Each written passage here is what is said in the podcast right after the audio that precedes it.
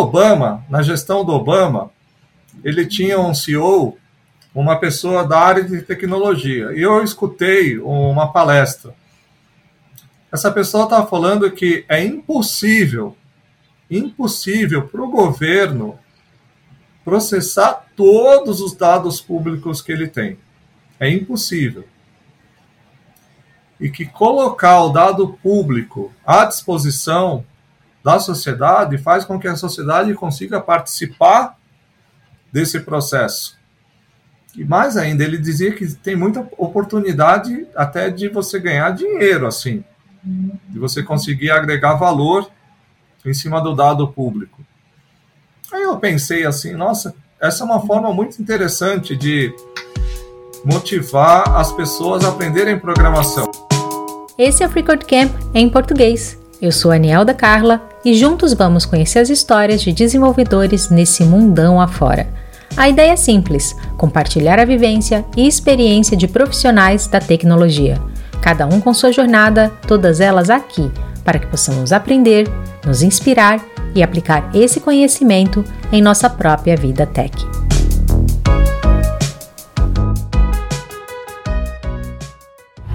Boas-vindas a mais um episódio do Freecode Camp em português. E hoje eu tenho a honra e a alegria de conversar com o professor Fernando Massanori, um professor apaixonado por ensino, por compartilhar seu conhecimento com todas as pessoas. Ele é professor da FATEC, São José dos Campos, é graduado em Ciências da Computação pelo IME, USP, e tem mestrado em Engenharia da Computação pelo ITA. O professor Fernando é criador do Python para zumbis, onde democratiza o aprendizado de Python para quem tiver interesse em aprender. Ele é fellow member da Python Software Foundations e nos últimos anos tem também se dedicado a levar o ensino de programação para além dos campos tradicionais da computação, atingindo jornalistas, economistas, biólogos e até filósofos. Professor Fernando, seja muito bem-vindo e obrigada novamente por aceitar esse convite. Obrigado pelo convite, estou totalmente à disposição. Se vocês quiserem, é, quem estiver me ouvindo, né, entrar em contato, é F Massanori com S só em todas as redes sociais. Eu vou me apresentar para quem não vê, né? Para quem estiver só me ouvindo, eu sou japonês, eu tenho um óculos azul, a lateral é vermelha, a camiseta laranja, de vez em quando vai passar um gato aqui, porque tem três gatos passeando aqui. Para quem não, não enxerga, tá? Muito obrigada, professor, por essa explicação e esse ensinamento logo do início da nossa conversa. Fenomenal, muito importante. Professor, eu estava. Eu, eu descobri, descobri o senhor através de uma entrevista, uma entrevista com a Gláucia, que foi logo na primeira temporada, e ela foi sua aluna. E aí, ela passou em cinco minutos falando sobre como aprender contigo foi importante.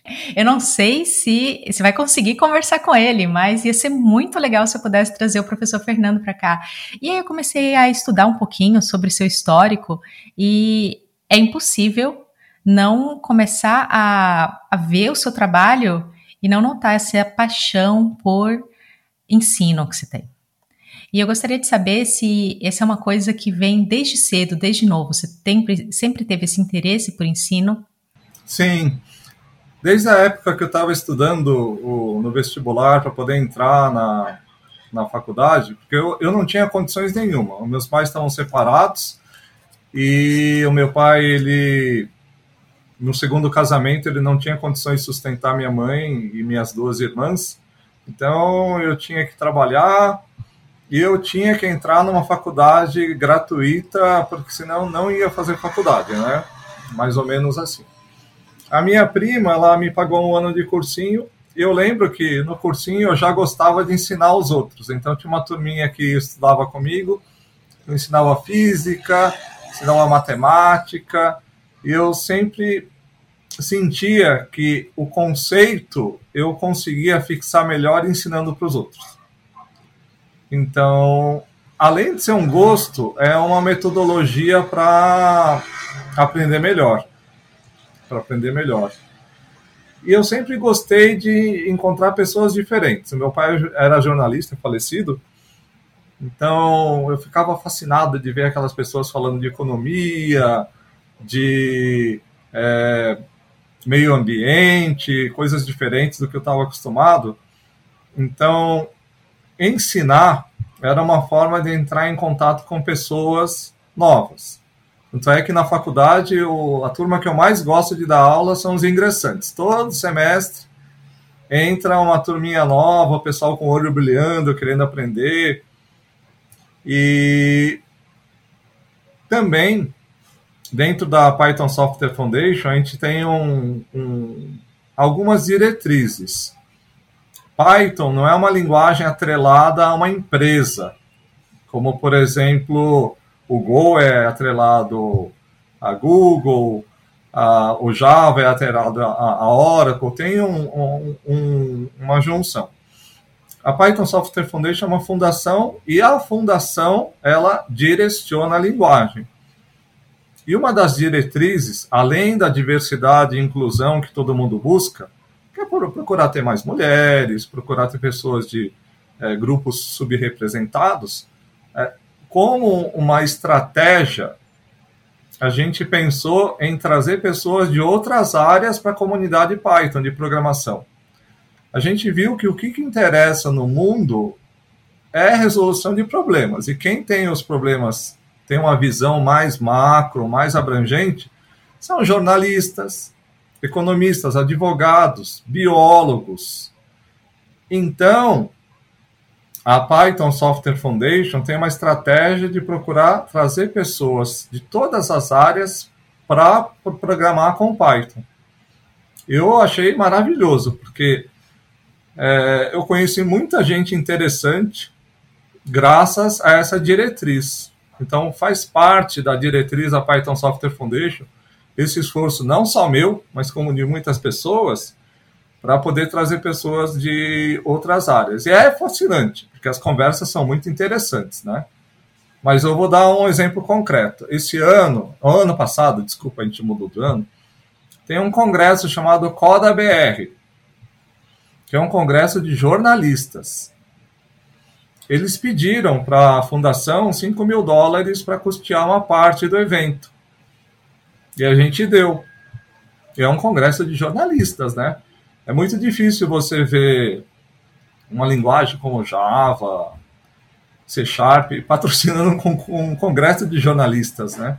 Mas para a gente é, é, muito gratificante ver jornalistas trabalhando com, por exemplo, a abertura de dados públicos. A Open Technology Foundation, que está atrelado ao Coda BR, eles ganharam com uma iniciativa chamada Querido Diário, um prêmio dentro da Fundação Nobel. Então, eles. O Querido Diário é um, um, um framework para você poder extrair dos diários oficiais do Brasil as informações e tornar mais acessível através de raspagem de dados. E é um trabalho bastante voluntário, porque cada município tem o seu a sua idiosincrasia. Então, o pessoal normalmente faz uns sprints, por exemplo, Salvador, Bahia. Tem um sprint lá que o pessoal abre o diário e torna aquele PDF que é difícil de, de acessar mais fácil e todo mundo consegue ver e a fazer procuras, né? E é muito legal você poder patrocinar uma instituição que trabalha com, com combate a fake news, com abertura de dados públicos, porque é, é um exercício de cidadania. Mais do que uma técnica de programação, é um exercício de cidadania. Graças a essa abertura toda, me convidaram para dar um curso para advogados lá na Bahia. E eu dei um curso para 40 advogados. As conversas são muito interessantes, né? O que, que eles buscam nos diários oficiais? Para quê, né? Como é que a gente pode usar a programação para poder orquestrar a reconciliação, que é uma coisa que todo o processo está ligado, né? Eu dei um curso para biologia da USP também, né? E é interessante que a, a, é, a, demanda é totalmente diferente, né? Eles, a gente levou dados públicos do Einstein, da pandemia, né? Do Einstein, do Fleury, do laboratório Oswaldo Cruz, e é uma massa enorme de dados que ninguém consegue ver e trabalhar. Mas uma pessoa da área de biológicas tem um entendimento e eu que sou da área de exatas ajudando o pessoal a analisar aquele dado, eu aprendo muito mais. É muito gratificante, né? Então, é desde sempre eu estou nessa onda aí de tentar ajudar as pessoas de outras áreas aí. O que é mais interessante é que assim, é como se cada profissão tivesse uma pecinha do quebra-cabeça. Então, muitas vezes a gente, você tá ali, por exemplo, fazendo biologia. E você tá ali quebrando a cabeça, está pensando no seu, no seu dia a dia, nas coisas que você tem que fazer. Às vezes você não consegue ter uma ideia, você não consegue expandir porque você não tem aquele conhecimento, aquela pecinha da parte de tecnologia. E aí, quando você recebe essa pecinha que estava faltando, você fala assim: nossa, agora eu consigo ter muito mais ideia. Então dá para fazer muito mais coisa. É, é muito libertador. É muito libertador. Tem um jornalista que ele queria cruzar dados de mapas, que é uma coisa simples. Você tem um mapa, tem um formato, você faz uma intersecção em algum software, ou usando o Python, ou utilizando alguma biblioteca. Mas ele queria cruzar dados do Instituto Chico Mendes, o ICMBio, com dados do Instituto Nacional de Mineração. Então, no Instituto Chico Mendes, você tem mapeado todas as áreas de preservação ambiental, onde você não pode explorar. E no Instituto Nacional de Mineração tem os mapinhas de onde você está dando uma concessão para uma empresa grande, para a Companhia Vale do Rio Doce, por exemplo.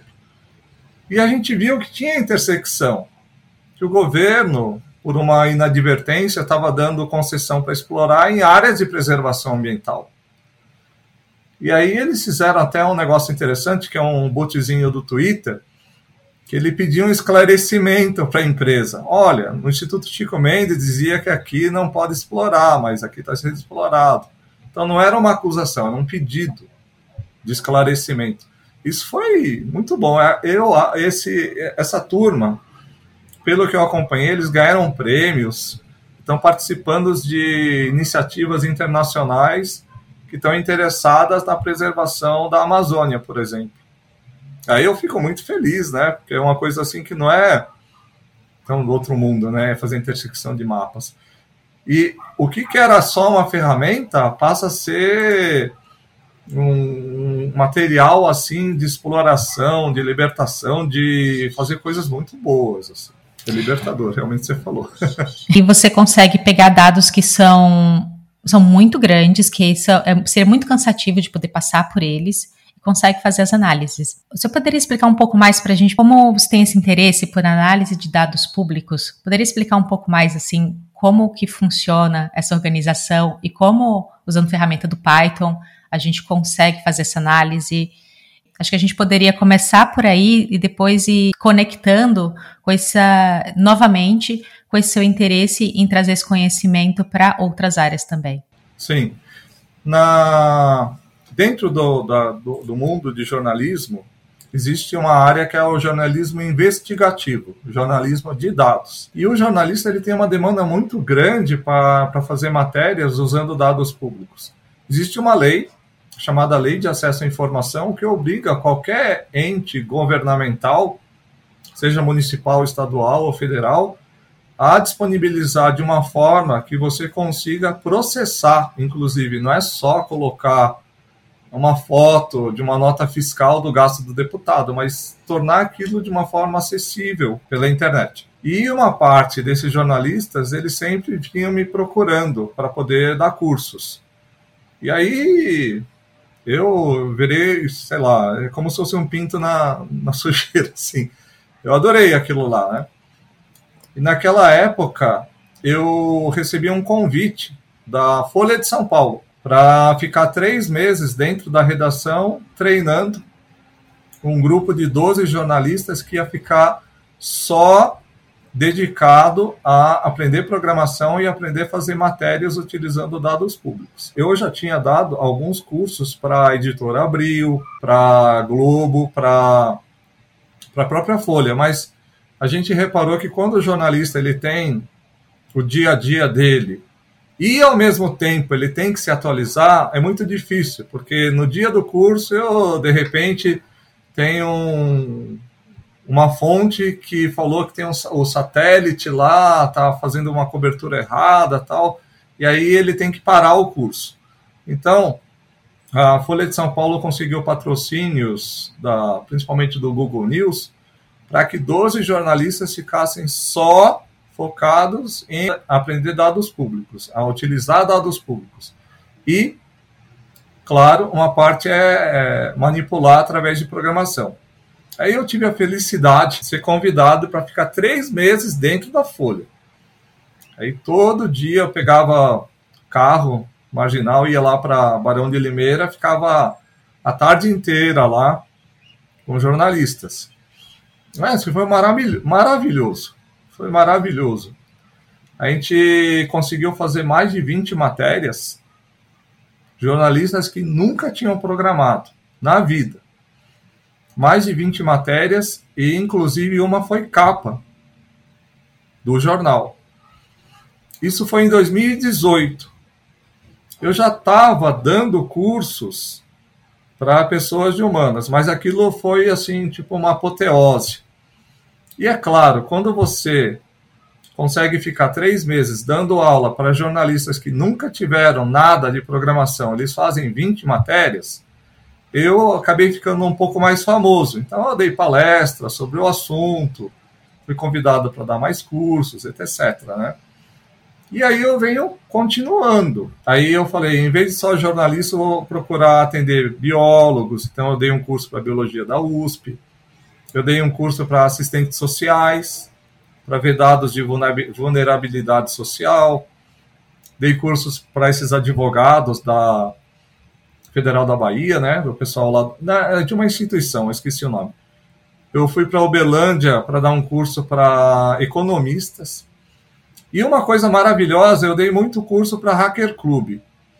Então eu dei um curso para o Calango Hacker Club, um curso lá para Raul Hacker Club, que é um curso de um hacker, hacker Space lá da Salvador.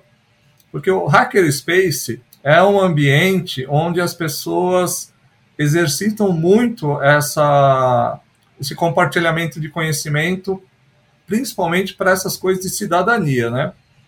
Então as pessoas já estão muito conectadas com demandas sociais, demandas de inclusão. E aí poder ajudar essas pessoas e poder fazer trabalhos em conjunto é, é muito gratificante. Então foi sempre muito bom, assim. Eu, eu sempre digo assim, ninguém me deve nada. Eu, eu fiz a maior parte do meu trabalho voluntário, mas em primeiro lugar eu fiz para eu ser feliz. A gente tem vários caminhos e a gente escolhe aqueles que a gente fica mais feliz, né? que, é o, que é o objetivo da vida, né?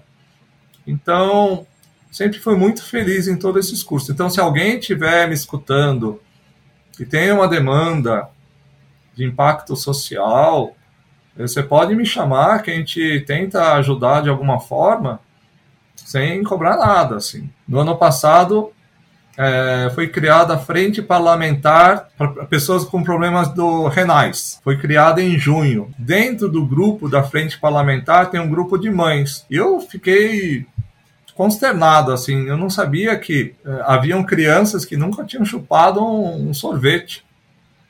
A criança tinha 8, 9 anos, não, não podia chupar um sorvete porque tinha insuficiência renal crônica.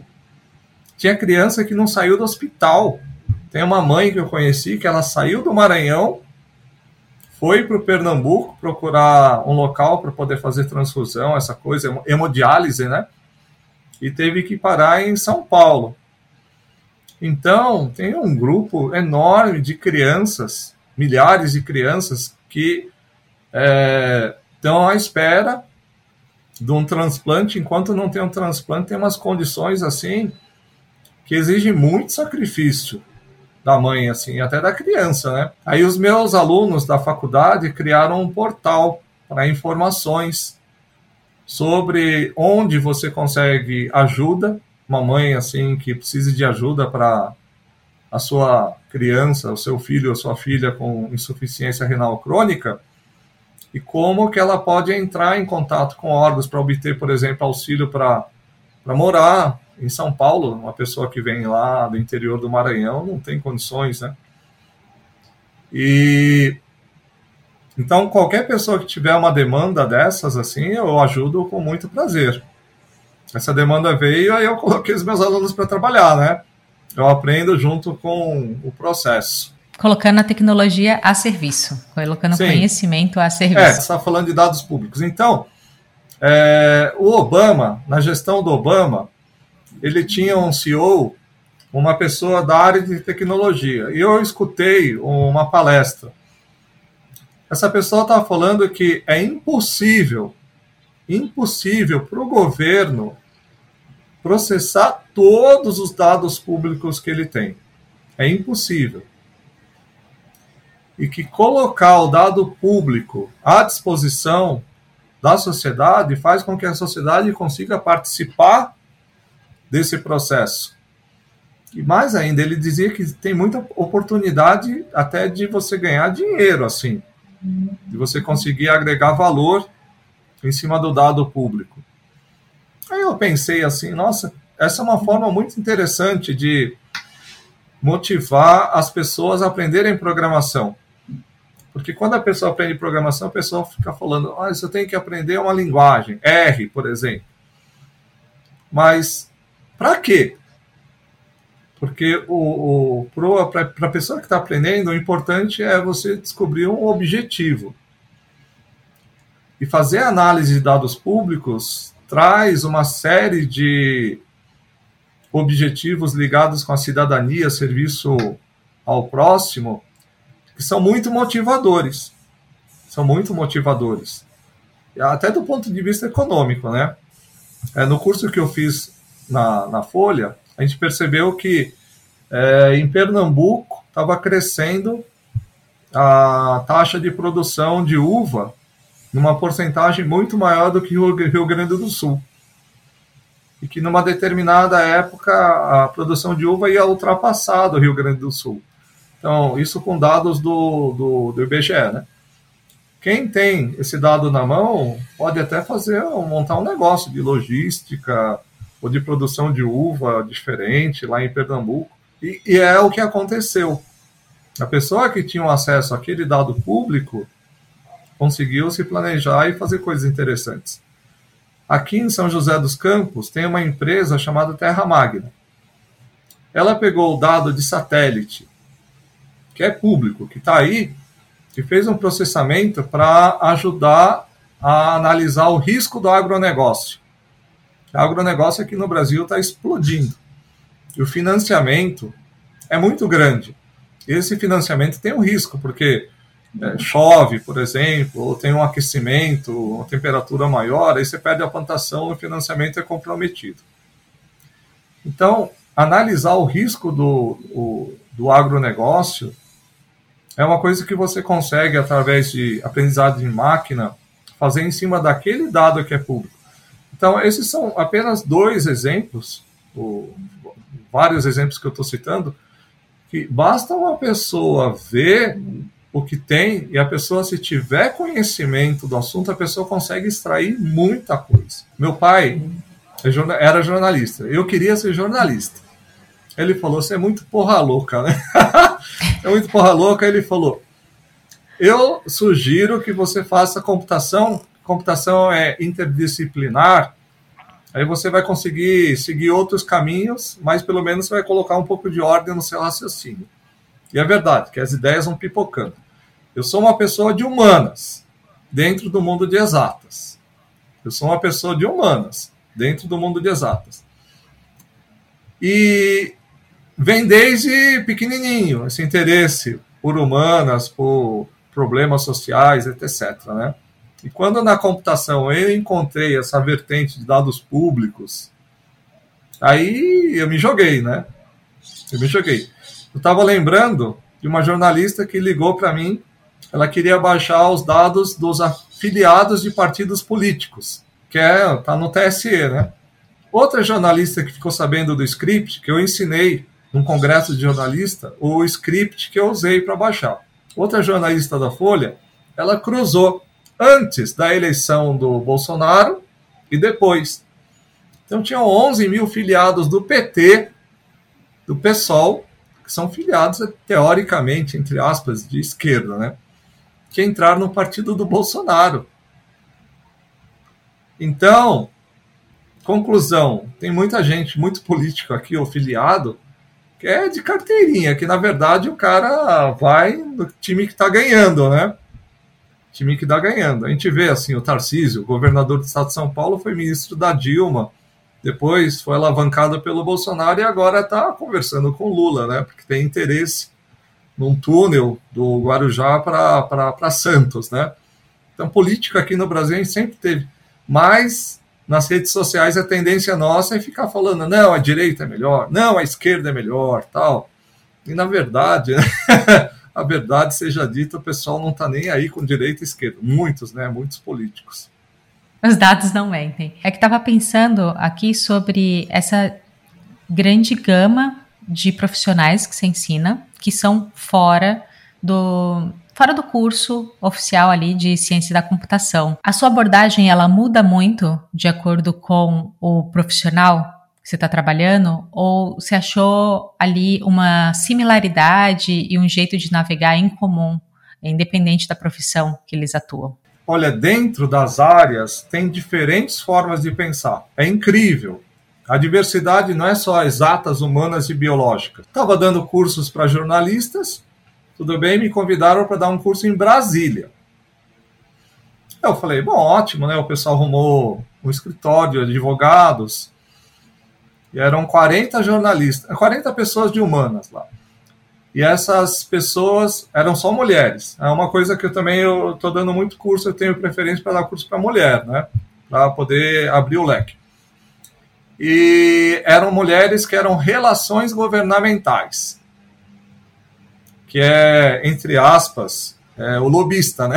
Lá em Brasília, existe uma série de advogados, jornalistas que cuidam do interesse de alguma empresa, empresa em geral grande.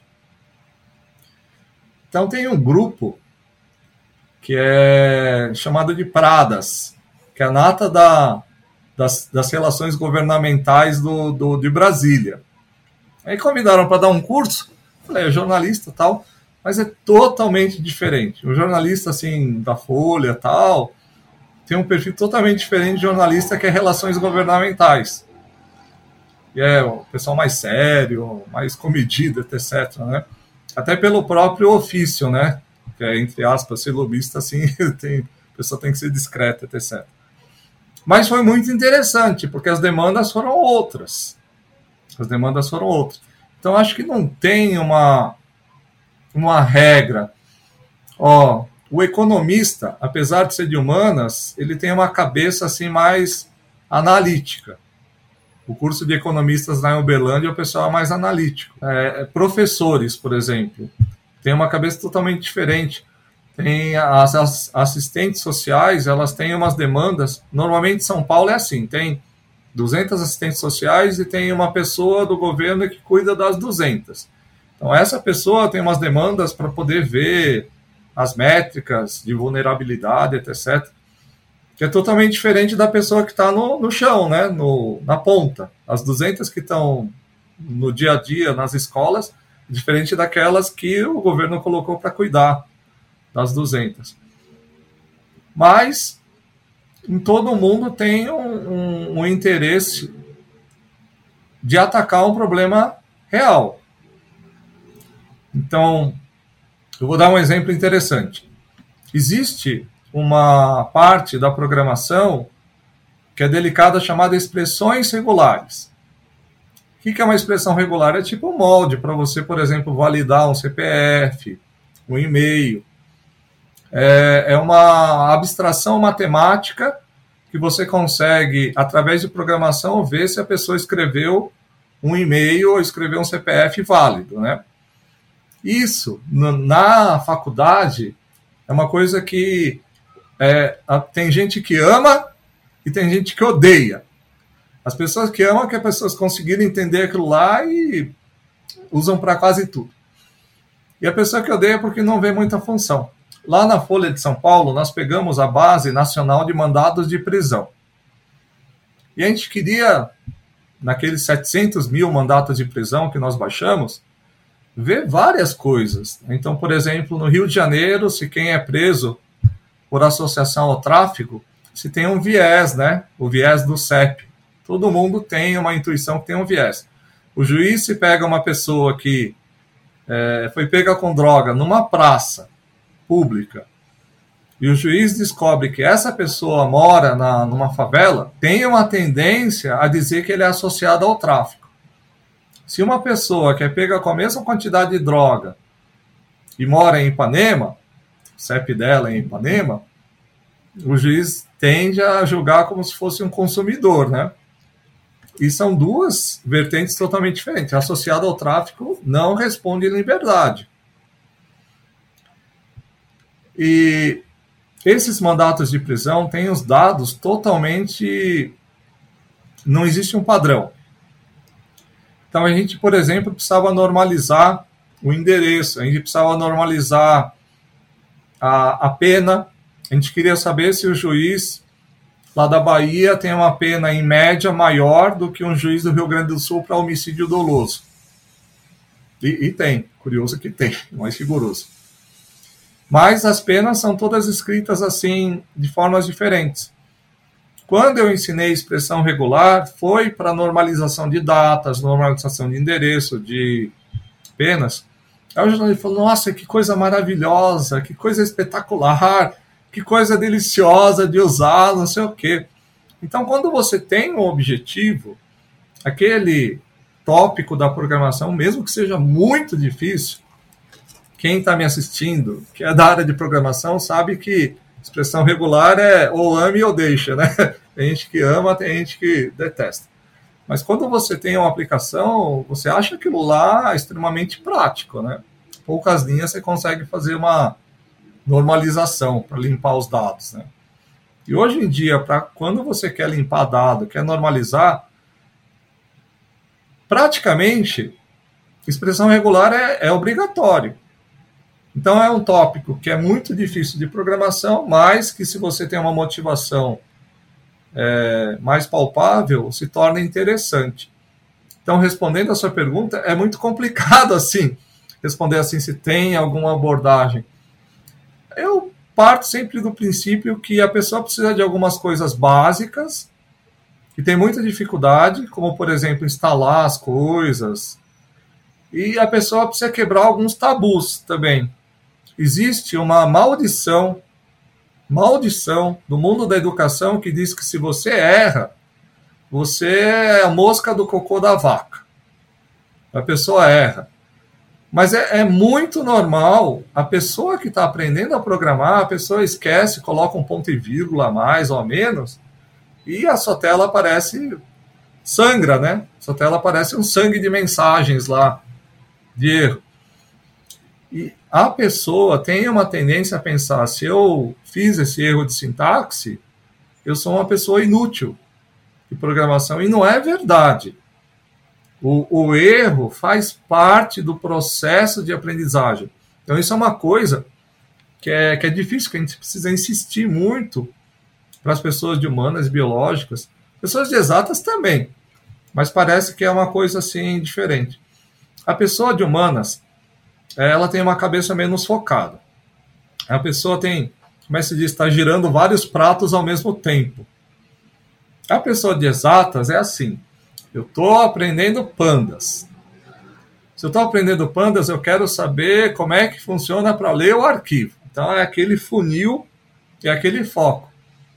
A pessoa de humanas não, está pensando, nossa, tem esse arquivo aqui de economia. Outro dia, aquele economista lá que participou do Big Brother, o Gil, né? Ele postou no Twitter dele que ele abriu um arquivo de dado público do governo e estava vibrando. E era um código em Python, né? Ele estava vibrando. Então é diferente. O cara está interessado mais no que consegue fazer e você consegue fazer muito com poucas linhas. A pessoa de exatas, em geral de programação, está interessada assim.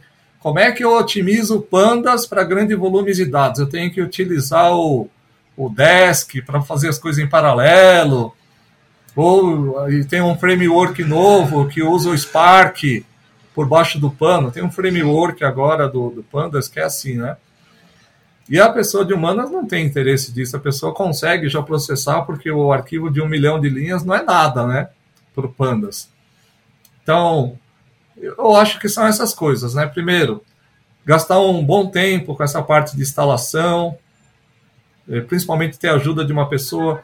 É, lembrar que o processo de erro é um processo natural de aprendizagem, ter pessoas de apoio, ter pessoas de apoio. Antigamente, uma pessoa que errava, errava sozinha. Hoje a pessoa pergunta para o colega do lado, o colega do lado fala, faz isso, isso e aquilo, né? Então, tem algumas jornalistas que se fizeram curso comigo na Folha que elas queriam progredir, queriam mais, queriam programar a nível de machine learning, né? O processamento de linguagem natural.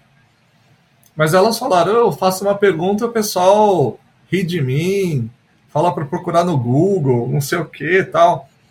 Aí eu falei para elas, olha, é interessante que vocês procurem um grupo de apoio de pessoas mais receptivas. Então, lá em São Paulo, tem um grupo das Pyleires. Para quem programa em R, também tem as R Ladies, que são fantásticas. Eu, eu, eu, gosto muito de R também. R e Python, assim, né? Então, tem as R Ladies também. Então, procurar a ajuda desses grupos, que são pessoas. Quem, quem é do, do R Ladies não é uma pessoa que está querendo fazer um site, não é uma pessoa que está querendo fazer um aplicativo de celular é uma pessoa que está querendo fazer também uma análise de dados públicos, né? É, então você consegue um apoio para tirar suas dúvidas. Então, ó, o tempo inicial de setup, você saber que errar não tem problema nenhum, ter um grupo de apoio e ter problemas interessantes. Então, às vezes a gente encontra problemas interessantes porque tem muito jornalista que coloca as análises à disposição. Eu fiquei muito feliz que uma dessas jornalistas, ela está trabalhando no Google, uma jornalista que passou por esse processo, ela seis anos atrás ela perguntou quando é que eu vou ser uma programadora. Eu falei, ah, isso depende de muitos fatores, tal, mas eu sempre estou aí para te ajudar. Ela entrou em contato com as paileiras tal. Hoje está trabalhando na Google, né? Maravilha. Outra jornalista lá da Folha, Outro dia eu vi uma matéria dela no New York Times, a Gabi, Gabriela Sá. Falei, poxa, que legal, que felicidade. A mulher está fazendo análise de dados, fazendo matéria no New York Times, né? Então, a gente não tem ideia do alcance que você consegue ensinando uma pessoa de biologia, por exemplo. É muito legal. Eu nunca sabia, eu não sabia nem que tinha dado público do Fleury, do Einstein, do Oswaldo Cruz de Covid, estava tudo lá, né? Tem uma aluna que veio lá de Pernambuco, fez biologia e está fazendo FATEC comigo, né? É legal, tem uma cabeça assim, com outras demandas. Então, quando a gente tem um pedaço de bolo, a gente divide, sobra menos bolo para você. Quanto mais bolo você distribui, menos bolo você fica, você vai comer menos. Agora, quando você compartilha o conhecimento com uma advogada, um jornalista, com uma bióloga, o conhecimento, você tem uma outra visão, você sai enriquecido. O conhecimento de cada um deles é muito maior.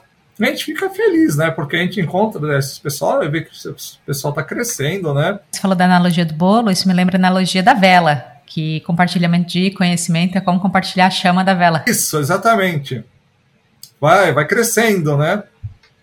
É, o conhecimento de A sozinho é, 10, o conhecimento de B é 20, só que o conhecimento de A e B junto dá 100, que é muito mais do que 30, né? Eles conseguem fazer muito mais coisa. É fantástico, isso é muito bom. Lá na Python, é, no grupo de Python, aqui no Brasil, no ano passado teve a eleição da chapa da PIB, da Associação Python Brasil, que cuida da, da direcionar a comunidade do Brasil tem duas jornalistas. Tem duas jornalistas. É muito legal. Tem gente que é de humanas. A Anicelli, ela estava no grupo da Open Knowledge Foundation. Eu acho que a Ana também tem, tem duas, duas gurias. Primeiro são todas mulheres. Primeiro, graças, são todas mulheres, né? Da diretoria. E das mulheres são mulheres assim do Nordeste, né? Fantástico. E são pessoas que trabalham com essas demandas de dados públicos. Lá na Python Software Foundation, o pessoal, a primeira vez, me perguntou, mas é, é bom dar dinheiro para esse congresso, né? O CODA? Falei, pô, é fantástico, né? Porque tem um monte de jornalista aprendendo a programar e está fazendo miséria com isso, né? Aí o pessoal fica feliz. Você encontrou essa intersecção ali da tecnologia, da parte de exatas e humanas, e ainda de atender nessa questão de conseguir fazer um impacto social através da análise de dados, o que é muito interessante. Uhum. E o mais interessante ainda é que, estando na posição de professor, você consegue habilitar outras pessoas para que elas possam. É um efeito em cascata, em resumo, que acaba acontecendo. Porque o seu conhecimento sozinho teria um limite. Mas a partir do momento que você compartilha, você consegue alcançar, as pessoas conseguem alcançar muitos outros campos além do seu conhecimento. Então, é muito interessante de ver todo esse sistema acontecendo. E não é só conhecimento, é felicidade. Você vai num congresso de Python, você vai no bar, você está conversando com gente feliz, assim. No ano passado, o congresso foi em Caxias. Tem um keynote que eu aconselho todo mundo assistir um conselho do keynote do Jefferson Quesado, que é o cara do Linux Tips. Se vocês procurarem Bad Tux, Bad Tux em, nas redes sociais, vai ver que é um cara que ele faz muito compartilhamento de conhecimento. Ele deu uma palestra, todo mundo chorou. Todo mundo chorou. Porque é essa coisa de tirar as pessoas da miséria através do ensino de tecnologia. Lá no, no Congresso tinha gente que ajudava a gente do MST, gente de minorias. Então, isso é, é, fantástico, porque não é só você chegar a grupos diferentes. É provocar uma transformação de tirar a gente assim da miséria, porque se você consegue tirar uma pessoa da miséria e essa pessoa ela tem uma vontade de compartilhar, de ajudar muito grande. Então, me caiu a ficha nessa. É o keynote, vocês procuram o keynote do Bad Tux, Jefferson Quesato. Ah, é, para falar a verdade, eu não sei o sobrenome dele, todo mundo chama ele de Bad Tux, né? É só vocês procurarem Linux Tips, que é o canal dele. Mas ele deu um keynote assim. Ele falou: todo mundo, ah, importante é, é isso, né? Conseguir trazer essas pessoas assim que não têm voz, não só de subgrupos, mas hoje o Brasil tem uma desigualdade econômica muito grande. Depois da pandemia, a quantidade de pessoas que você vê que são pedintes, mendigo, é, basta em São Paulo, né? Nossa, a quantidade de pessoas pedindo dinheiro é, é incrível, é uma coisa assim muito triste. E provocar essa transformação nesses grupos, você consegue fazer uma transformação social muito grande. Então, a, o keynote dele, todo mundo chorou, no final, ele falou: ah, pessoal, o negócio é terminar, um se abraçar tal. Aí o pessoal ficou pulando, um se abraçando no outro. Depois de um keynote desse, todo mundo ficou muito leve, assim. Então, no bar, nos restaurantes, o pessoal lá era tudo assim, falava da vida, trocava as ideias, dos problemas, não sei o que tal, né? Isso é uma coisa que vai muito além da programação. Tem um ditado lá da comunidade Python que eu vim pela linguagem e eu fiquei pela comunidade. Eu vim pela linguagem, mas eu fiquei pela comunidade. Hoje, no congresso de Python, tem muita gente que programa em R, em Ruby, em Java. E o pessoal vai lá porque gosta de encontrar as pessoas. Lá nos Estados Unidos eu achei o máximo assim, né? E é engraçado, porque quando você tem um problema em Go, em R, mesmo de desenvolvimento, as pessoas naqueles sprints, desenvolvimento, as pessoas iam trocando ideia, iam aprendendo e conseguindo levar coisas para as respectivas linguagens. Então é um ambiente de compartilhamento, de, de abertura, de sabe, de não ser popstar, não ser uma pessoa que está num pedestal. O criador da linguagem, eu vejo ele conversando com uma criança de 12 anos, dando atenção meia hora. Eu contei. Então, primeiro que ele sempre está com uma camiseta assim, paileires, é, ou programação é para mulheres, né? Sempre está assim com uma camiseta nos keynotes. Mas eu, eu parei no café da manhã lá em Montreal, ele é, foi abordado por uma criança. Bom, primeiro que é um congresso legal porque a criança participa, né? Tem espaço até para criança. E o, a criança ficou perguntando coisas. Era, era o filho do Paul Everett, que é uma pessoa do mundo da programação também, que trabalha na. Ah, eu esqueci, mas é, é um cara famoso. Paul Everett, o filho dele tinha 12 anos. O, o, o Guido ficou meia hora escutando a criança. Quando o criador da linguagem faz isso, está disponível. É, eu fiquei falando com ele também. Eu até mandei umas imagens do Python para zumbis. Quando o criador lhe dá essa atenção, a comunidade começa a, a imitar também. Então as pessoas não se julgam assim, eu estou num pedestal, eu sou o pica nas galáxias. Não, a gente senta no chão, toma cerveja, não é cerveja assim, é cara, o pessoal vai em pé sujo mesmo, né? Aquela banquete, como é que se diz? Mesinha de, de plástico, litrão, né? O importante são as pessoas. Aliás, os últimos congressos, desde 2016, 2016 lá em Floripa, o lema do Congresso de Python é pessoas são mais importantes do que a tecnologia. É sempre assim, pessoas têm maior tecnologia, tá em todas as camisetas.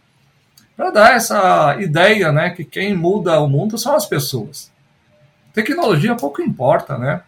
A pessoa está utilizando R, está utilizando Ruby, está utilizando Go.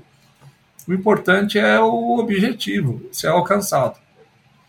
Então, eu aconselho muito essa palestra do Bad Tux do ano passado e está tudo disponível. Outra coisa interessante, todas as palestras são transmitidas de graça. Quem não pode ir para Caxias, porque a passagem está cara para caramba, a pessoa assiste online, na hora, pelo YouTube com transcrição de Libras. Isso é maravilhoso, a gente fica feliz. Eu fui para. Na, na, nas últimas conferências de Python, você vê um monte de gente da África, da América Latina, pessoas pretas, um monte, com aquelas roupas todas coloridas da África. Eu fico muito feliz. Muito feliz. Então, é uma coisa que você vê assim a transformação. Eu vou dar um exemplo para vocês entenderem, você que está me escutando aí. Aqui em São José dos Campos, a prefeitura está dando um óculos para as crianças cegas. Esse óculos é um óculos especial, que ele aprende algumas coisas.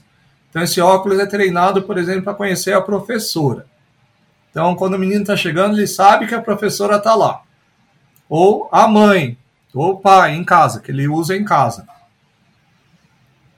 isso custou 20 milhões para o cofre público para as crianças que são cegas. Quando uma criança que não é cega, uma escola pública, vê essa criança, ela se emociona, ela fala assim: pô, se eu tenho algum problema, as pessoas cuidam de mim. Então é uma mensagem que se transmite. Quando o Guido ele senta para. O Guido é engraçado, ele procura as pessoas que estão meio por fora, assim, sem conversar muito com gente, né? Então, você transmite uma mensagem, assim, que se eu sou uma pessoa tímida, só você pessoa por fora, tem gente que cuida de mim.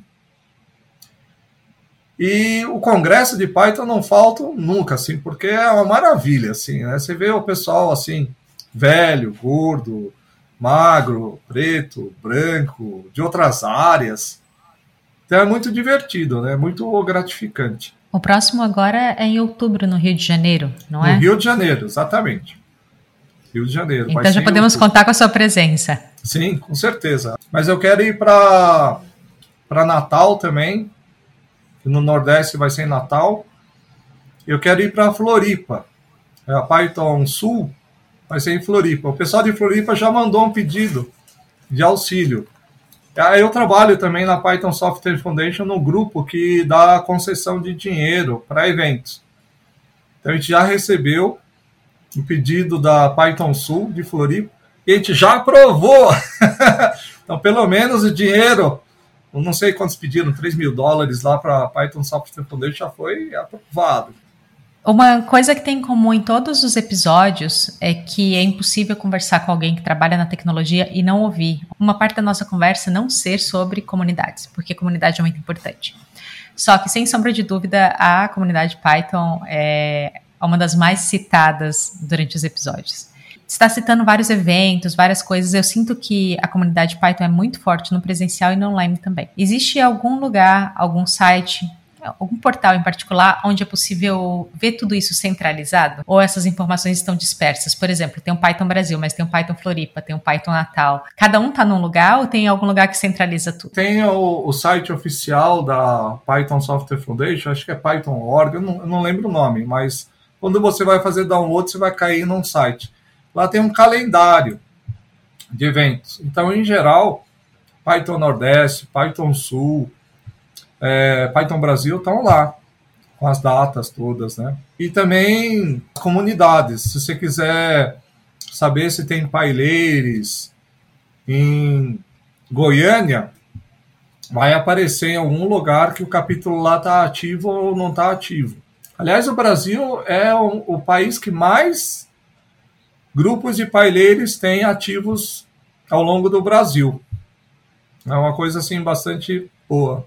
Eu ouvi sua entrevista com o Marcelo, dos programadores, e eu vi assim, eu falei, poxa, eu podia criar um PyLadies aqui em Itanhaém, né? Que é eu preciso ver se tem, senão podia ter, sinto falta assim da comunidade por aqui, e desde que eu saí de São Paulo, minha cidade pequena, assim, ah, preciso dar uma olhada. Sabe, sabe como é que começou várias das comunidades de paileiros? Eu fui dar uma palestra lá em São Carlos, e uma menina perguntou, como é, como é que começa esse negócio? Falei, como é que é o seu nome, né? Aí eu postei lá, olha, fulana de tal, Gabriela, tal, tá interessada em começar. Lá em Campinas foi a mesma coisa, né? Aí vai começando, esse negócio não tem muito... Tem um ditado que é assim, é melhor pedir perdão do que permissão. Melhor pedir perdão do que permissão. Vai fazendo. Se você faz alguma coisa errada, o pessoal já diz, ó, oh, é melhor desse jeito tal o negócio começar. Se você tem o um encontro mensal lá, mesmo que sejam duas, três pessoas, já tem um embriãozinho, né? Não tem muita burocracia para começar. Tem um negócio que a, você tem que ter uma conta do um e-mail, fazer um pedido lá para o pessoal te incluir na página lá e tempos em tempos eles vão ver se você está ativo ou não está ativo. Né? Eu queria aproveitar aqui que a gente está falando sobre PyLadies, eu sei que não é a mesma coisa, mas eu queria falar sobre o Python para zumbis. Eu sei que o Python para zumbis não foi necessariamente uma coisa que você quis criar, foi algo que você foi levado a criar graças aos amigos que orquestraram isso para te deixar ali numa situação falando, vamos fazer, e aí você acabou fazendo. E eu sei que tem um impacto positivo na vida de muitas pessoas, é, e é gratuito, e é, se alinha muito com os valores do, que a gente tem no Free Code Camp, que é disponibilizar conteúdo de qualidade para o pessoal poder fazer. Então, você poderia falar um pouco sobre o Python para zumbis e como que ele está hoje, como que as pessoas podem acessar e aprender? O Python para zumbis, ele começou com um site, mas aí quando chegou em 150 mil, começou a ficar trabalhoso fazer o gerenciamento. Então eu resolvi transformar o Python para zumbis num canal do YouTube. Então, se você entrar no YouTube, colocar Python para zumbis, você acha. Ah, uma dica. Se você não quiser ver as propagandas, tem um canal paralelo chamado OiTube. Aí, se você colocar OiTube Python para zumbis, você vai assistir as mesmas coisas sem propaganda, que é um bypass que alguém fez Aliás, é um dos aplicativos mais baixados para celular aqui, o YouTube. Aí você tem umas playlists. Tem uma playlist de estrutura de dados, tem uma playlist de introdução à programação. A de introdução à programação é o que eu aconselho, que é o que está mais elaborado, principalmente com os exercícios. Tem 15 listas de exercícios.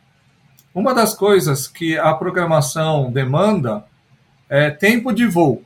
Então não adianta você só assistir um vídeo que você não vai aprender necessariamente programação. Você precisa praticar. E para praticar é interessante um exercício. E o exercício mais básico são pequenos códigos que eu peço em 15 listas de exercícios. Essas 15 listas têm a resolução, obviamente, né? Tem uma lista que é final, que é uma lista que eu peguei do MIT. O MIT é um, tem um curso de computação que é, tem bastante prestígio, e eles utilizam Python. E uma das listas que eu uso de revisão é uma tradução do MIT, né, do curso do MIT. E essa lista é uma lista muito boa. Até pessoas que sabem programar são levadas à reflexão.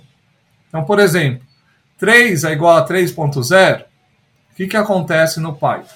Tem linguagem que 3 e 3.0 dão diferente, porque uma é float e outra é int, mas em Python não.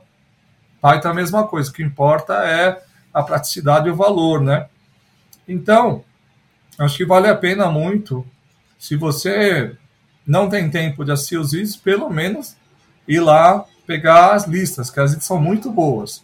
Principalmente se alguém vem de outra linguagem e quer só fazer os exercícios. Agora, se você está começando, eu aconselho você ver os vídeos para aprender a programar e participar de algum grupo de apoio, porque você vai ter dúvida. E para essas dúvidas serem sanadas, é bom você ter uma mão amiga, né? Nossa, com certeza. É muito difícil aprender sozinho. Eu ia dizer que tem que ter um perfil muito específico, mas na verdade a gente sempre acaba precisando de ajuda, mesmo que seja da documentação que foi escrita por alguma pessoa. Então, Sim. não tem como fazer as coisas sozinhas. E nessa sua playlist, então, você falou que tem introdução à, à programação e tem outras playlists para pessoas que estão vindo de outra área que estão querendo aprender sobre programação para aplicar na área delas, o conteúdo que tem ali no seu canal tem uma base suficiente para elas começarem? Tem. Tem uma parte que é a programação básica e tem o início de análise de dados públicos. Então, tem uma playlist, aí você vai ser remetido a uma ferramenta chamada Jupyter Notebook, que é a preferida por jornalistas, biólogos, onde você acessa o Python para análise de dados públicos sem precisar instalar nada. Você acessa um site, coloca o seu e-mail lá e você consegue ter um ambiente de desenvolvimento chamado Jupyter Notebook, que é o preferido para quem é da área de humanas e biológicas. Né? Aí tem uns dois, três exemplinhos. Aí eu sugiro que você veja algum problema pequeno para poder analisar e a partir daí tentar fazer os gráficos. Não é muito difícil fazer gráfico no Jupyter Notebook. Isso é um grande consolo. E falando sobre essa questão de encontrar os problemas, e eu sinto que muito do que o senhor falou sobre a, qual que é a minha abordagem na hora que eu ensino pessoas que são de outras áreas.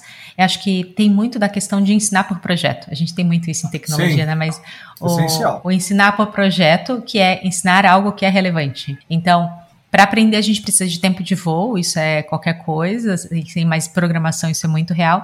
E uma outra forma de poder aprender com mais facilidade é ter um significado para a pessoa, porque ali você se interessa, seu, seu cérebro fica mais ativo e você tem mais motivação. Eu entendo tudo isso. Mas pensando numa pessoa que está estudando por conta própria, que não vai ter, no caso, a sua curadoria para poder é, criar tudo disso dela, então ela quer começar a aprender e não sabe por onde ver os dados públicos. Então, vamos supor que alguém que está no segundo ano de graduação ainda não tem um repertório tão grande da própria área dela, e aí ouviu o nosso podcast e falou assim: não, eu vou querer aprender aqui, mas eu não sei que dado público eu vou pegar. Então, tem alguma recomendação que você dá sobre locais que pode instigar essa curiosidade e esse interesse? Sim! Olha, escola de dados tem um portal chamado Escola de Dados, que é para biólogos, jornalistas, economistas começarem a analisar dados públicos. Inclusive lá tem curso, tem tutorial sem programação. Você começa assim, sem nenhuma programação, a ver como é que é o dado público, o que, que você pode fazer. E passo a passo, eles vão ensinando assim, ó, se você quiser programação com R ou com Python, a escola de dados é ligada à Open Knowledge Foundation. Recentemente, nos últimos anos, a Python Software Foundation deu um dinheiro para que eles desenvolvessem cursos e deixassem à disposição no YouTube. Então, tanto a escola de dados como a Open Knowledge Foundation têm cursos no YouTube que você pode acessar gratuitamente. Não só curso, mas um tutorial de meia hora, um bate-papo explicando o que, que é um assunto, é, como é que você analisa dados de, do DataSUS ou dados de, do INEP, de educação, os microdados do INEP. Então, lá, nesses portais da Open Knowledge Foundation do Brasil e da Escola de Dados, você tem muito material e é um portal agnóstico à linguagem. Você vai aprender a primeiro utilizar o dado público. E se você quiser aprofundar, tem alguns cursos em R, em Python, ou até utilizando outras ferramentas que não são é, linguagem de programação, você consegue fazer isso. E aí você, vendo aquilo lá, você pode se aprofundar e fazer alguma coisa a mais depois. É por isso que a gente tem que perguntar, né? Porque senão a gente não fica sabendo. Sim. Tem uma gama tão grande de oportunidades, é muito curioso, porque alguns anos atrás, o que mais nos limitava era a questão de que a informação e o conteúdo não estava tão acessível. E hoje em dia a gente precisa saber, porque está tudo disponível praticamente, precisa saber como acessar. E esse é, inclusive, uma, uma outra barreira de entrada para pessoas que estão em situação de maior vulnerabilidade saber quais são essas portas, saber como acessar, já é um conhecimento que precisa ser adquirido. Não vem de base, não é óbvio. Então, é muito importante a gente poder conversar e falando e reforçando, lembrando quais são os caminhos para facilitar. Pelo menos é, essa visão que eu tenho, tenho tido, assim, observando quem está buscando aprender e vem de uma posição de maior vulnerabilidade também. Tem uma coisa que eu queria acrescentar que eu lembrei agora. Além de você conseguir fazer uma coisa útil, prática, existe também aquilo que é pura arte, que não é útil nem prático. Então tem uma vertente de programação que eu aconselho vocês a darem uma olhada, que é a programação criativa. Tem uma pessoa aqui no, no, no Brasil chamada Alexandre Vilares é um arquiteto. O Alexandre Vilares, ele tem um material gratuito para você fazer arte através da programação. Então você consegue fazer desenhos fantásticos utilizando Python e utilizando uma ferramenta chamada Processing. Tem o Processing, que é feito em Java, e tem o Processing Python Mode, que você utiliza a plataforma Processing com Python. E o Alexandre Vilares, ele tem dado cursos para pessoas que querem explorar essa veia que eu diria artística, que é uma veia que não tem uma utilidade, é assim, é o belo, né? e eu aconselho você, se você quer procurar alguma coisa assim para para fazer coisas bonitas, coisas ah, de, de beleza, de programação criativa, você procurar o Alexandre Vilares, é uma pessoa que está muito nas redes sociais, tem cursos. Ele tem lá em São Paulo, no Garoa Hacker Club, toda quinta-feira tem uma quinta com processing. Então, quem é de São Paulo, não deixe de ir, é gratuito. É quase toda quinta-feira, à noite, você pode ir lá aprender sobre programação criativa, com, não só com o Alexandre, com várias pessoas. Né? Lá no Rio de Janeiro, tem o Diego Ducão, que ele faz um negócio chamado Algo Rave. O que é Algo Rave? Você faz música com programação. Então, ele utiliza o Python mais outras ferramentas para fazer música. Ele vive da música. E a, o Algo Rave é, é uma modalidade de música. Então vocês podem procurar ele, tem várias palestras do, na Python Brasil e cursos que ele dá sobre gerar música com, com programação. Eu acho bem legal. Eu, todas as vezes que eu vi coisa do, do Vilares e do Diego Ducão, é coisa legal, assim, né? Inclusive, ele fazia música nos bares, assim, a gente ia, fechava um bar para a pessoa do Python Brasil, ele começava a fazer música, a gente ia bebendo e a gente podia participar da criação da música também. É bem divertido, uma coisa assim é, totalmente diferente do que você está acostumado a ver no mundo da programação. Eu aconselho. Nossa, eu amei isso. Eu já tinha ouvido falar sobre esses algo raves, mas eu tinha visto fora do Brasil. e é legal ver aqui no Brasil isso acontecendo. Professor, para aprender contigo, além do Python para zumbis, é apenas na FATEC ou é possível encontrar onde está dando palestras e poder te acompanhar? Olha, no, as palestras que eu dou em geral são transmitidas pelo YouTube de graça. E eu procuro postar. Então, se você quiser, você procura F Massanori, F-M-A-S-A-N-O-R-I, é, com S só, né? Em japonês é um S só. Apesar de se pronunciar com dois, é um S só eu sempre posto. E aí as palestras são transmitidas e, se você não consegue assistir, você consegue ver depois no YouTube é, as palestras que foram. No ano passado eu falei, eu, eu dei um tema bem diferente. Eu, as minhas palestras, ultimamente, são palestras um pouco mais filosóficas.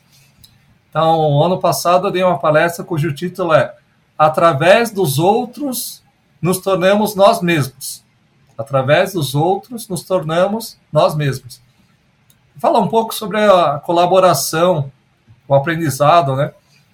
Tem um, um russo chamado Vygotsky, que ele insistiu muito que o aprendizado é um fato social. Se você tem numa sala uma pessoa que faz boas perguntas, toda a sala aprende. Quando você vai procurar num site, tem sempre uma seção chamada é, respostas às perguntas mais frequentes.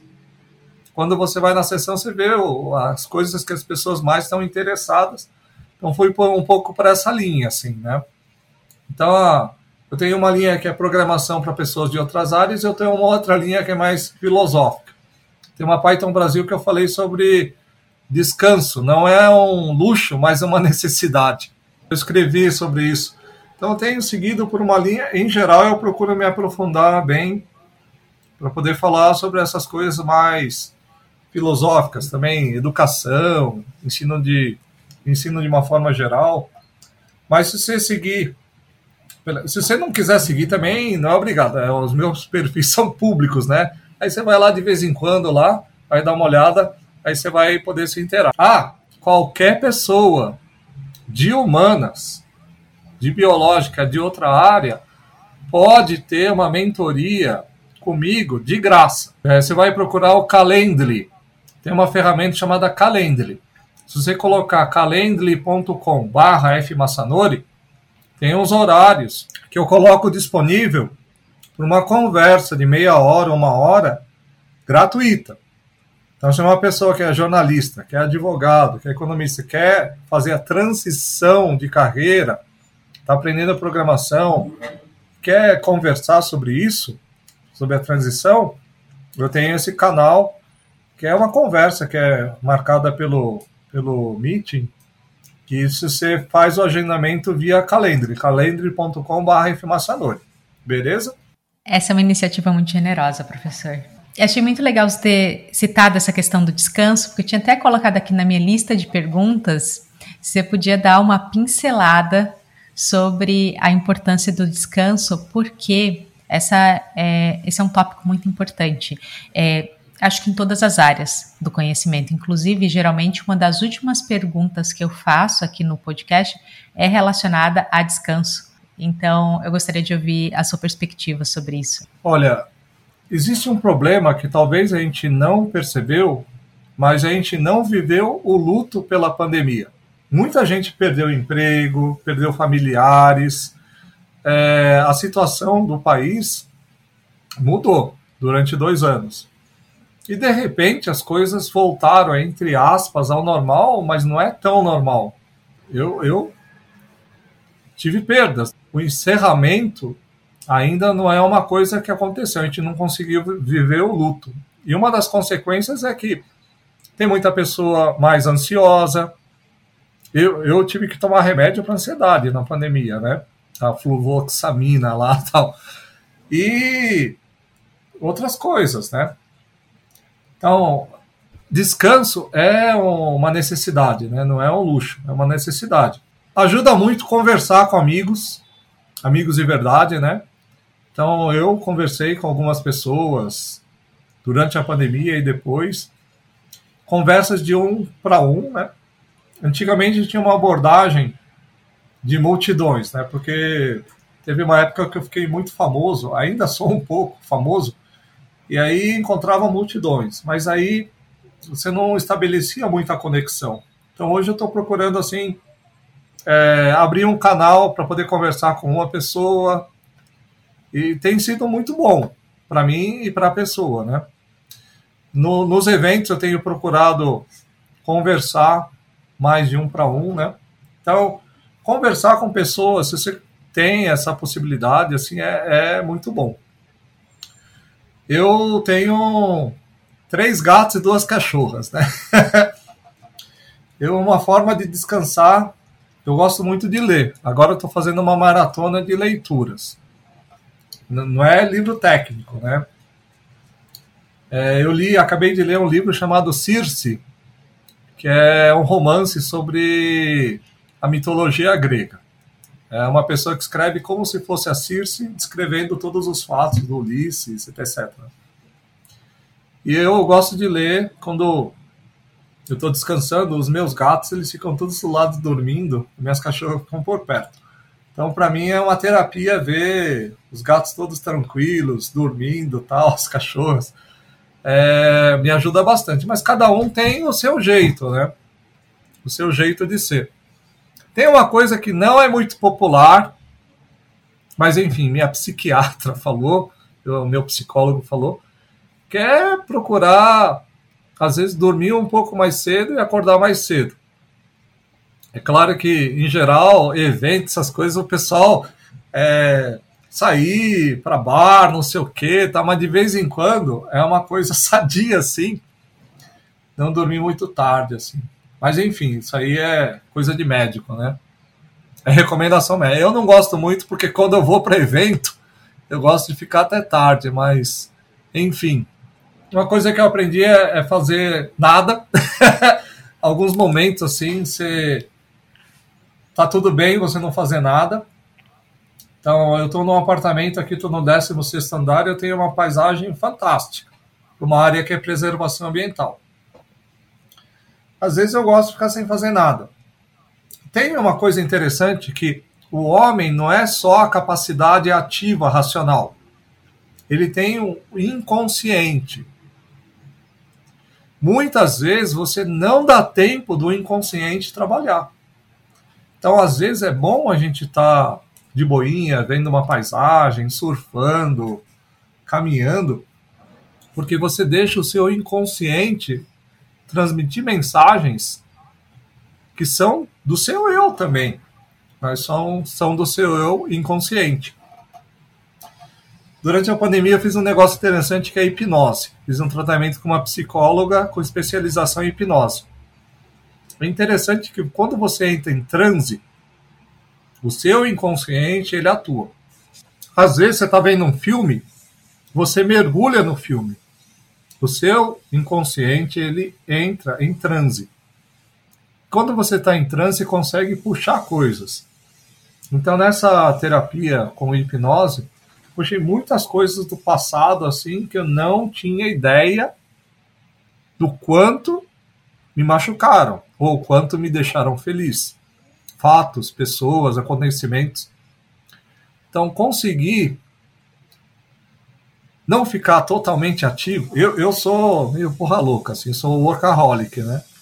Para mim é difícil, mas tem me ajudado bastante essa coisa assim de ficar de boa, passear com as cachorras, todo dia sair para passear com as cachorras. Então, às vezes você tem uma ideia que estava lá sendo trabalhada, mas você não estava dando chance de ela surgir para cima. Você falou sobre dar tempo para o descanso, me lembra um curso que eu fiz sobre aprendizado, neurociência e tudo mais. E aí tinha essa parte sobre o modo focado e o modo difuso do cérebro e como é Sim, é importante isso. a gente permitir uhum. entrar no modo difuso para fazer conexões que são menos óbvias, porque se a gente fica só tentando ficar no modo focado, o nosso cérebro ele fica ali em conexões neurais que são muito óbvias. E quando você deixa descansar, deixa outras partes do cérebro lidar com aquilo e faz conexões menos óbvias. É, trabalha com a criatividade também. A criatividade é isso, conexão de áreas que não são óbvias. É, eu tenho procurado conversar com pessoas diferentes, assim, porque sempre tem a pessoa que é mais agradável a você, né? Que você bate mais, assim. Mas eu penso, se eu quero aprender alguma coisa, eu tenho que procurar pessoas que não batem tanto, assim. Então eu tenho até tentado conversar com pessoas que têm um pensamento bem diferente do meu, porque aí vai flexibilizando a sua cabeça, né? Uma coisa que eu fiz o meu, vou mostrar aqui o meu celular. Parece besta, né? Se vocês conseguem ver, meu celular é todo preto e branco. Então, eu, eu, isso é fácil de você setar, né? Você setando ele preto e branco, você não fica muito conectado com, com celular, né? Rede social, essas coisas. Então, para mim, foi um tipo de detox. De vez em quando eu faço um detox de me desconectar totalmente de rede social. Aí eu desinstalo e vou pro mato, assim. Tem me feito bem. Que muitas vezes, eu, quando fui trocar de celular, eu tinha um iPhone, né? Eu falei, eu vou colocar um celular mais vagabundo, porque às vezes você tem um celular que tem uma câmera hiper ultra boa, e, e aí você tá viajando, está preocupado em tirar foto, né? em tirar foto da comida, do local. E aí você não se conecta com a comida, não se conecta com o local. Aí eu falei, vou comprar um negócio mais simples, transformar ele todo preto e branco, porque aí eu, eu quero me conectar com as pessoas, quero me conectar com o local, com a comida. Então, para isso você precisa abrir um espaço. E às vezes esse mundo de redes sociais é um mundo que suga um pouco a, as demandas da sua atenção, né? Eu percebi que quando eu alimentava muito rede social, de vez em quando eu estava no local e estava preocupado em alguma coisa que eu pudesse postar para as pessoas que me seguem, né? e é, às vezes você tem que curtir e pronto, né? Sim, até é, tem essa sensação de que se você não posta, não aconteceu. E aí também do lado oposto tem assim, ó, se você esqueceu de tirar foto, quer dizer que foi muito bom você conseguir desconectar. Como sociedade está caindo nossa ficha agora do nível de vício que nós temos com relação à tecnologia, mas eu diria especificamente com o celular, ao ponto de trabalho o dia todo com tela. É, e aí saio, vou fazer uma pausa do almoço e eu estou assistindo alguma coisa. E aí eu quero descansar e eu sento no sofá e estou com o celular na mão é uma coisa que a gente não nota e vai roubando todos os tempos que a gente, nosso corpo poderia descansar, fazer conexões. Outra coisa também que eu achei muito interessante é que, ah, entre uma atividade focada e outra, é legal a gente ter o modo difuso. Mas estar no celular para o nosso cérebro não é modo difuso. Não é Ele está difuso. engajado em outra coisa. Sim. Principalmente se está acessando uma rede social. Você vê no Instagram, nossa, esse meu amigo, amigo casou, vai ter filho, não sei o que, tal. Você vai vendo, a sua cabeça vai pipocando. Eu, eu percebi que eu ficava cansado. É claro que são coisas importantes. Você saber que o amigo teve um filho, ou que casou, uma amiga, tal, etc, né?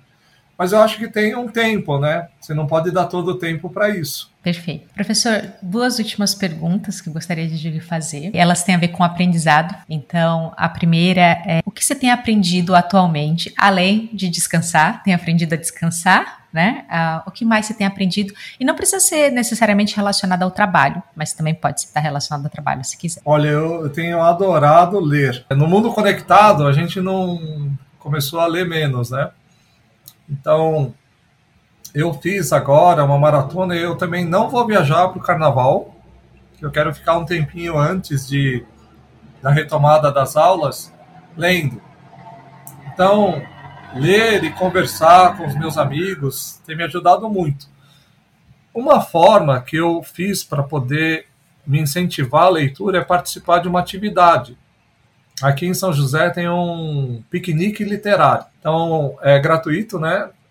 As pessoas escolhem um livro por mês, um livro relacionado a algum tema. Então, por exemplo, amizade. O pessoal escolheu Relatos de um Gato Viajante, que é a história da amizade de um gato com o dono. O dono ia morrer em um ano de câncer, né? Ele tinha que arrumar uma pessoa, algum amigo, para poder deixar o gato, né? Um amigo que confiasse. E as viagens são as viagens para procurar a pessoa que vai ficar com o gato, né? Aí a gente vai uma vez por, por mês num piquenique, a gente leva cada um uma coisa para comer. E tem dois jornalistas que fazem a moderação das perguntas para que todo mundo possa falar sobre o livro. Então isso me ajudou bastante. Eu participei de um círculo de livro também é, online, virtual, um grupo de jornalistas. A gente analisou um livro e fez perguntas no mesmo estilo. Isso tem me ajudado a incentivar. E aí, eu estou aproveitando todo o meu tempo livre para poder ler. E uma estratégia que eu adotei, eu tenho uma gatinha, que é mais pequenininha aqui, chamada Ryuta. Ryuta em japonês significa grande dragão, mas ela é mansinha. E ela tem o hábito, quando ela me vê eu começando a pegar um livro no sofá ou no quarto para ler, ela pula no meu colo. Aí eu fico com dó de tirar ela do colo. Vocês vão ver no meu Instagram tem um monte de foto de gato no colo, né? Aí eu vou lendo, vou lendo, vou lendo e vou acabando com os livros, né? Então cada um tem uma estratégia para poder ler mais. Eu tenho falado muito com os amigos, sempre que eu encontro, eu falo, oh, que livro que você me recomenda, né? É uma forma de trocar experiências, fazer conexão. Eu tenho lido muito, mas muito, muito, muito, muito. Não só livros assim que são os primeiros da lista do New York Times, né? Esse Circe, eu peguei do, do, da lista do New York Times, né? Eu li um livro chamado Modern Love também, que é da série, que aliás é uma série muito boa. Quem não assistiu assista aí, Modern Love, que é um sobre histórias bonitas de amor assim e tal. Essa é uma série estilo This Is Us, que as pessoas são humanas, tem brigas, tem problemas, mas sempre acaba dando uma coisa certa, tá? É, eu tenho lido muito clássico, né? Tenho aproveitado para reler os clássicos, livros de de todo tipo. Ah, acho essa, essa última semana eu li uns 8, 10 livros aí. Eu estou bastante feliz. Então, uma das coisas que eu tenho feito muito, além de programar, além de me atualizar com o mundo de Python, que é gigante assim, né? É, é ler. Ler, conversar com a minha esposa, cozinhar também. A gente tem cozinhado muito, porque agora eu passei do ano passado para esse ano de uma dieta carnívora para uma dieta vegetariana. Então, aprender a cozinhar, descobrir as coisas, é, é um desafio, mas é prazeroso também, né? Eu gosto de fazer isso. Em algumas redes eu coloco que eu cozinho dançando, né? então, quando eu estou animado com uma receita, eu estou lá coloco uma musiquinha lá e estou fazendo a cozinha. Então é uma forma boa de descansar. Primeira pergunta é o que, que eu estou fazendo, né? Qual que era a outra? O que você está aprendendo. E a segunda é como você gosta de aprender. Não é o que, mas o como. Pensando mais na abordagem, na metodologia. Nessa palestra eu falei um pouco sobre isso. Essa palestra que eu falei, através dos outros nos tornamos nós mesmos. Então é curioso que no piquenique literário a pessoa está falando de uma coisa que viu no livro e que você leu também. Mas ela pensa de uma forma totalmente diferente. Ela tem o um mundo dela. E quando a pessoa vai falando, parece que você vai tirando do seu inconsciente aquela verdade e você se firma nela. Fala, pô, mas que interessante esse aspecto. Realmente isso aqui é assim mesmo, né? Então, uma forma de aprender que eu tenho procurado utilizar é trocar ideias. Então, às vezes eu vou, estou pensando num tema para palestra, eu coloco nas redes sociais e os meus amigos falam, ah, a gente podia falar sobre isso, sobre aquilo. Converso muito, principalmente com pessoas diferentes. Então, você vendo como aquela pessoa pensa sobre um assunto, parece que é, é como a lapidação de um diamante, né? Você começa assim a ver mais nuances do que a que você normalmente veria. Essa parte é, não é tão, tão simples, né?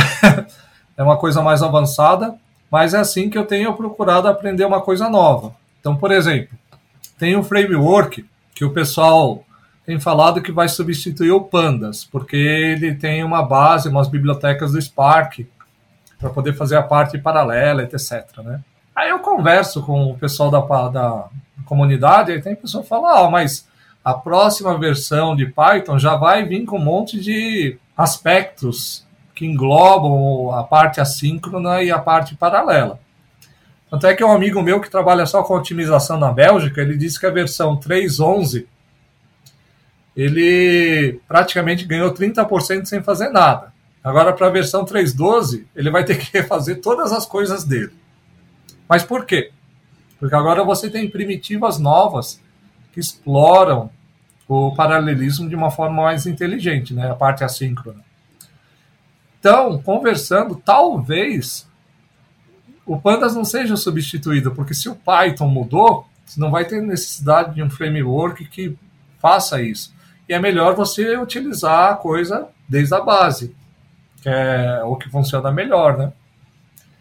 Então você percebe que é uma coisa que eu, eu coloquei num grupo de discussão que eu tenho lá de pessoas que trabalham com desenvolvimento, essa parte mais básica de baixa, né? E a gente vai conversando, a gente vai tendo ideia.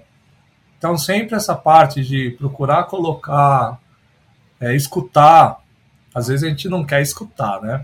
Outro dia um professor lá, ele falou assim, não, é melhor ensinar a programação com TypeScript, né?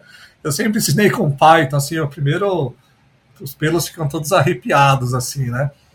Mas eu falei, não, por que não, né? Pra, se, o, se o curso tem mais aspectos de front, por que não, né? Então a gente tem, tem que estar sempre muito é, receptivo para ideias novas, mesmo que elas sejam contra o que, que você mais acredita, né?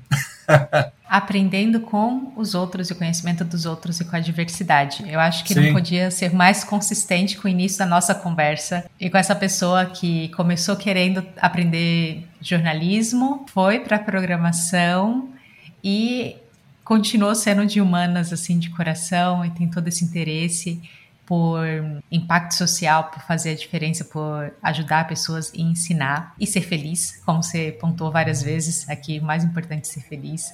Professor, eu gostaria de te agradecer imensamente pela oportunidade e privilégio de te ouvir falar dessa conversa um a um que vai ser, na verdade, compartilhada e muitas pessoas vão poder se beneficiar de te ouvir e aprender com Ai, o seu bom. jeito único de ver o mundo. Espero que seja, seja útil. No ano passado, no, na formatura da FATEC, o Paraninfo, que é um amigo, ele é uma pessoa muito famosa e foi Paraninfo três vezes seguidas. Ele falou: a primeira vez tentei colocar o discurso no chat GPT. Aí o discurso de formatura. Aí saiu muito artificial. Segunda vez eu tentei bolar uma coisa, eu perdi o que estava escrito no celular. E a terceira, que foi a do ano passado, eu tenho um filho pequenininho, recém-nascido, um filho já anda, brinca, né?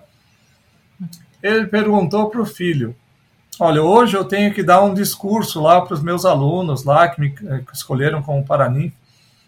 E o filho, ele é uma característica assim que ele, ele acorda, ele vai pro, pro, pro peito do pai para brincar, brinca com a cachorra. E o filho fala: ah, o senhor vai dar um recado lá para os alunos, então o meu recado é tem tanta tecnologia, tanta coisa para aprender, mas o mais importante é ser feliz. O que, que vocês precisam se perguntar? Eu sou feliz? Eu estou em caminho de ser feliz? Isso me ajuda ou me atrapalha a ser feliz? Aí, o, Marcos, meus, meu amigo, na formatura, ele trabalhou mais essa ideia, né? A tecnologia muitas vezes a gente se prende e tal, mas o mais importante é ser feliz, né? O mais importante é ser feliz. Então esse é o meu recado aí. Cada um veja como fazer para ser feliz e dá para você ser feliz através da programação, através da tecnologia. Muito obrigada por escutar esse episódio do Free Code Camp em português. Até a próxima.